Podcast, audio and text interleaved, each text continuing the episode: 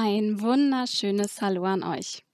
Mein Name ist Jaglina Iljewski und ich darf euch zu dieser Podcast-Episode ganz, ganz herzlich begrüßen. Mein Name, das habt ihr gerade gehört, ist ähm, furchtbar kompliziert und damit geht einher, dass ich ihn ständig wiederholen, buchstabieren oder äh, Person korrigieren muss, im schlimmsten Fall. Daher habe ich irgendwann beschlossen, mich im privaten und auch im beruflichen Umfeld nur noch Jackie zu nennen. Weniger Überforderung für andere, mehr Entspannung für mich, einfach Jackie, perfekt. So, ich weiß, ihr habt diese Episode nicht gestartet, ähm, um euch irgendeine langweilige Story einer wildfremden Person anzuhören. Deswegen komme ich jetzt auch ganz schnell zum nächsten Punkt und dem eigentlichen Grund, warum ich euch diese Geschichte erzählt habe. Und zwar hat mich dieses diffuse Gefühl von komplexitätsinduzierter Überforderung, möchte ich es nennen, die andere äh, erfahren, wenn sie meinen Namen hören.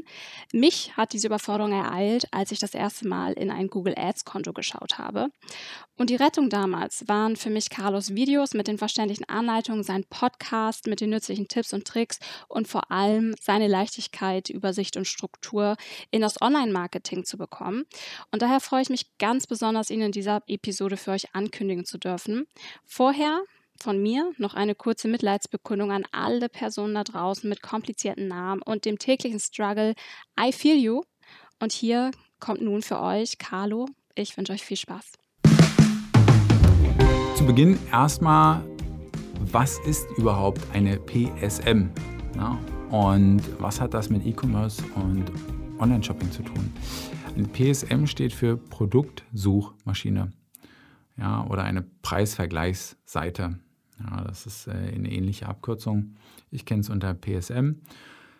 Und warum ist das so wichtig? Also was ich bis jetzt in, in meinen über zehn Jahren Online-Marketing gesehen habe, dass eigentlich die ähm, Produktsuchmaschinen die höchste Conversion Rate bei Online-Shops verursacht. Ja, das heißt, Traffic, der über eine Produktsuchmaschine kommt, der konvertiert teils mit 10, teils mit 25 Prozent, ja, also extremst hoch.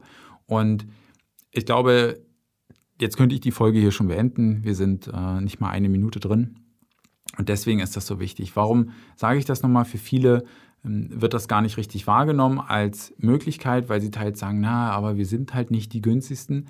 Es ist nicht immer wichtig, der günstigste zu sein. Amazon ist ein tolles Beispiel dafür. Amazon ist bei ganz vielen Produkten schon lange, lange nicht mehr der günstigste Anbieter. Zalando ebenso. Manchmal geht es auch nur darum, dass ich weiß, ich habe einen sehr guten Service oder teils gibt es auch Produkte, die sind bei der Konkurrenz gar nicht lieferbar und da kann ich auch mit einem höheren Preis immer noch attraktiv für andere sein. Oder auch die Geschwindigkeit, die Liefergeschwindigkeit, aber auch Bewertung. Was man ja im E-Commerce häufig hat, dass ähm, Glücksritter sich probieren durchzukämpfen, die kaufen dann, ähm, ja, weiß ich nicht, 100 Heckenscheren ein, äh, werden die nicht richtig los über ihren ähm, kurz zusammengefriemelten äh, Shopify-Shop. Ja, ähm, was machen sie? Sie bieten das dann ähm, unter Marktpreis an, ganz, ganz billig, verscherbeln das und solche Phasen gehen auch vorüber.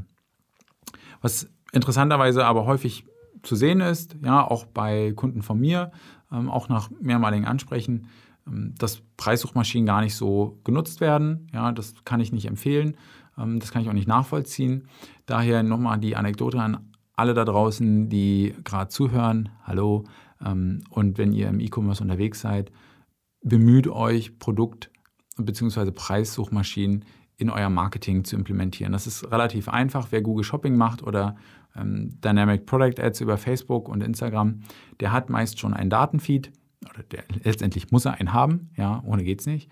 Und den kann ich in der Regel auch an große Produktsuchmaschinen anbinden. Ja, da gibt es mehrere große.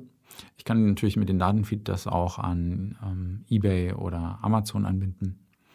Und das macht also nicht so viel Arbeit und die Verträge, die ich mit den Unternehmen schließen kann, sind auch in der Regel ganz klar. Ganz wichtig aber, wenn ich mit äh, den Preissuchmaschinen zusammenarbeite, immer darauf schauen, dass ich zum Beispiel bei Google Shopping diese Preissuchmaschinen nicht erlaube, für meine Produkte Werbung zu machen, weil dann machen sie folgendes, sie kaufen Traffic bei Google über Google Shopping ein und verkaufen ihn mir teuer weiter. Das ist eine ehrlicherweise eine miese äh, Art und Weise, was sie da machen. Ähm, da muss man einfach aufpassen, muss man im Merchant Center deaktivieren. Aber sonst ist das natürlich ein, ein toller Kanal, den ich auf jeden Fall empfehlen würde. Punkt. Weiter brauchen wir dazu nicht sagen. Ähm, einfach machen, ja. Und ähm, wenn du Fragen hast, schreib sie mir per E-Mail. Wenn dir die Folgen bis jetzt ähm, ganz gut gemundet haben, ja, ähm, dann freue ich mich natürlich auch über eine Bewertung des Podcasts.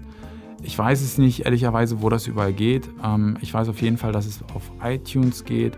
Das heißt, wenn du irgendwie gerade noch eine Minute Zeit hast, dann mach das doch einfach.